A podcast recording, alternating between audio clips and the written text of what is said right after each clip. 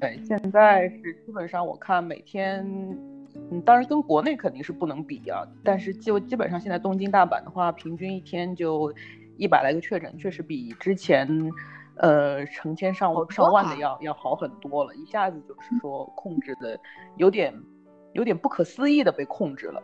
原来说的话，好像是说得看地区，就比方说人比较多的东京、大阪、名古屋这些大城市的话，就相对来说还是比较预约还是比较困难一些。但是如果是一些小地方的话，可能就真的是随到随打的那种了嘛。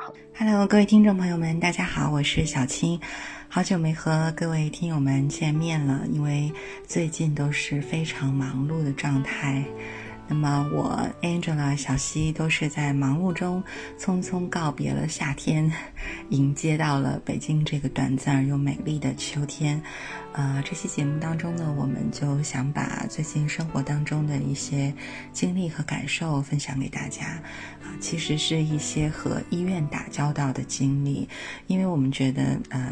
不论是在哪一个国家生活，啊，不论是从事什么样的工作，或者有什么样的，啊，人生的阅历吧，嗯，和医院打交道都是我们不可回避的，而且是很重要的一个生活的场景。所以，我们也想把自己的一些个性化的体验和感受跟大家分享一下。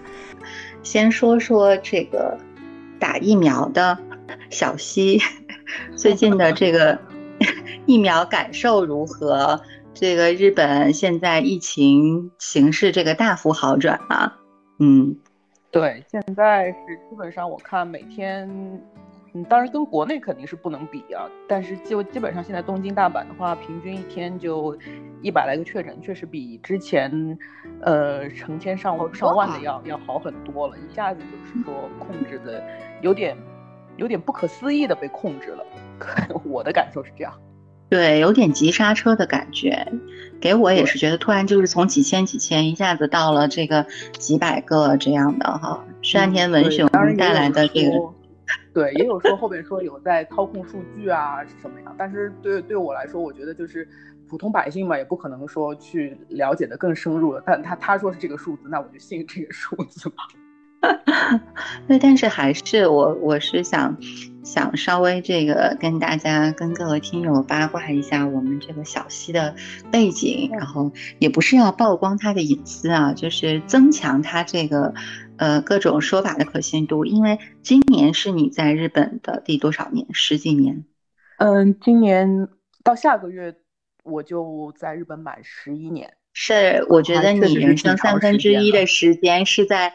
是在美丽的岛上度过的，是在岛上度过的，美不美丽这个事情，就呃个个人就是仁者见仁，智者见智了吧。哎呀，你现在求生欲真的好强啊！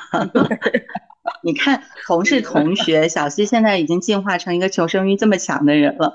然后小西的工作是就是一个我们女孩子都特别喜欢的行业，它是化妆品行业的，嗯。之前是就是总的来说应该是就是做贸易这一块吧，然后现在的话，因为涉及的产品是跟那个护肤化妆这一块有关系。对，所以像我这样的根本就可以把贸易省去，只会记住护肤啊、化妆啊什么的。啊，他们公司在冲绳还有自己的这种研发基地吧，可以说，所以他们老板是一个很有意思的人啊。我觉得小西的老板 是挺关爱员工的啊，又这个。抢来了很难得的这个打疫苗的名额，然后鼓励大家去打这个疫苗。对，但我看你反应还挺大的哈，你你能说一下，就是整个就是你的心路历程，比如你在岛 国打疫苗的心路历程，是不是和我们在国内的不一样啊？这怎么排队？首先就是说，他们肯定是目前来说就还是一个不鼓励。不反对的一个这样一个一个一个环境吧，所以其实最开始的时候，因为日本的话，首先是辉瑞和摩德纳两个疫苗嘛，然后都是都是因为都是这个都是我又不太熟悉，都是美国美国研发的吧，应该都是两个药厂应该都是美美国研发的吧，那个英国的阿斯康利好像被日本给给捐给台湾了。对，就说他有血栓，他就马上把它捐给了台湾人民。对，这个话题有点敏感啊。然后日本自己岛内主要是打辉瑞和那个摩德纳嘛，但是因为我之前拿到这个可以去接种的那个接种券的时候是非常难预约的。当然，首先我自己相对来说，我当时也处于一个比较消极的状态，因为我觉得，呃，这个这个疫苗是药三分毒啊，我有这种，我是一个相对来说还比较讳疾忌医的这么一个人，我觉得是药三分毒。然后我本身是一个就身体底子还不错的人，然后我觉得。这个约不到我就不打了吧，然后靠自己的抵抗力，我估计我也没有什么太大问题，就是这么想的。然后后来我们那个老板他是找到了一个，就是说。日本是日语是叫直域接种，就是可能就是各个公司之间，然后呃以公司的名义去去找到一个接种，就是医跟一个医院一起合作，然后这个医院会安排一个地方来打那个接种疫苗。然后我们的老板就说找到这么一个机会，然后他就非常鼓励员工说：“哎呀，我好不容易找到这种机会，大家都去打吧。这个这个做人还是要嗯怎么说老实一点，人是扛不过病毒的，就那种感觉。”然后，所以我觉得你们老板非常不日本，他挺中国的。因为他是上了年纪，是属于就是优先打的那一批嘛。然后他打完了以后，他就一直在那边嘚瑟说：“哎呀，我这已经是铁铁铁打的身体了。”他讲，我鼓励所有的员工也都可以变成铁打的身体。所以，呃，刚才 Angela 插了一个问题哈，就说这个排队怎么排？所以其实就是最初的时候。呃，疫苗是很紧张的，就普通人可能没有什么预约的渠道，对吧？还是采取一个，其实是好像社会各个领域一个一个领域，或者按照年龄层的这样一个方式去分配，是吗？那现在这个情况，现在还难预约吗？还是现在好一些？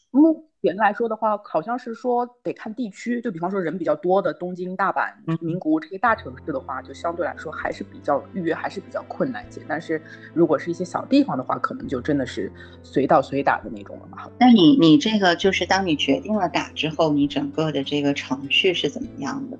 对，然后我们就是先去，先是预约，在网上预约，通过他的这个。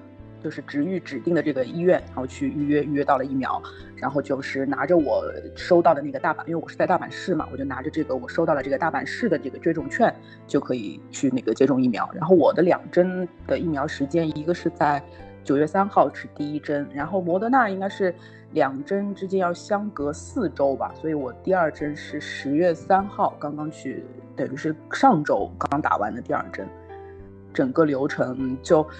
我是没有在日本接种过疫苗，包括每年的那个流感疫苗，我也都是没有没有接种过，所以就还没去打之前还还挺紧张的吧。然后，呃，真的去打了以后，倒感觉就是各方面都还整个流程都还挺日本的。然后去了以后，先测体温啊，然后核对你的个人信息。然后第一次的初期的问诊，然后到医师的问诊，然后到最后的接种和在当时等待十五分钟，和最后就是你离开医院之前，他再做一些需要注意的事项的说明啊，这些我觉得这整个打这个流程倒还是感觉跟就是可我印象中的日本那种中规中矩，然后整个流程都是按照那个。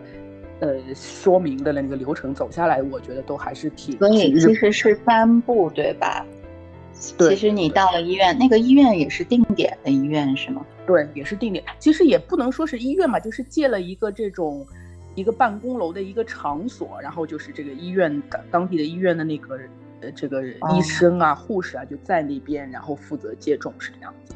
但我想问，就是医生。因为最初国内的时候啊，就我们经历的是，就比如说前几批打疫苗的人，医生和护士会特别严格和详细。就比如问你有没有过敏，凡是你过敏的，他都不建议你打。嗯，就问的非常的详细，对你过往的这种病史和你各种生活习惯。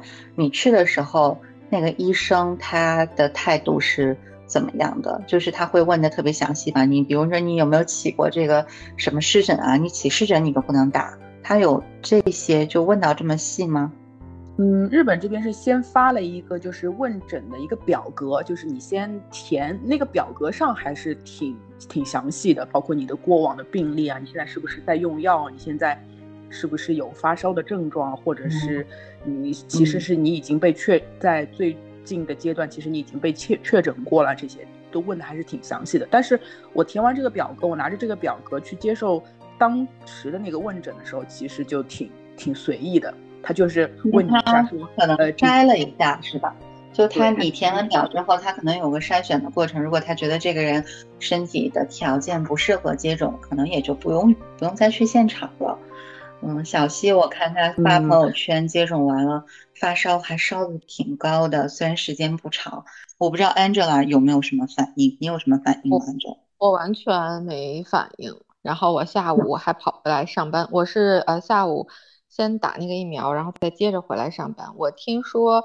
有不太熟的朋友，就是呃说那个打完这个针之后特别容易饿，我我还跟他确认了，我们打的是同一家的那个疫苗，他说他比较容易饿，哎，我也觉得我好像有点容易饿，但是我没有什么疲劳啊不舒服的感觉。但我有一个跟我特别熟的，就是我初中高中同学，那姑娘就是打完了以后，她是很少见的那种，因为我们很少听说国内谁打完疫苗不舒服。她是有点发热，而且请了病假，在家待两天。她是从小体质就不怎么样，属于风一吹就能趴下那种。你说成年了，这个呃小时候不用不像小时候那样，我们要跑四百米、八百米了，他这个。柔弱的体质暂时被隐藏下去了，哎，但是一打针，他那个体质又暴露了。反正现在我们三个人也都变成金刚不坏之身了。这个这个，它有效期，摩德纳有效期也是半年吗？这个对，呃，据说也是半年，但是好像好像听说是能比辉瑞好一点，能比辉瑞那个保证的时间长一点。然后我是在网上看到说。因为和辉瑞的研发团队不一样嘛，说是摩德纳的那个研发团队比较牛一点，所以就是好像建议打摩德纳的比较比较多。然后我们我是因为没有没得选，就是老板找来的就是摩德纳，所以就去打摩德纳。老板太靠谱了，直接上就是那传说中最好的那个，你就好省了好多事儿。反正现在这个也是半年，我们就期待着下一步是不是这个大家说的什么吸入式的这种啊更方便的，能赶快发明出。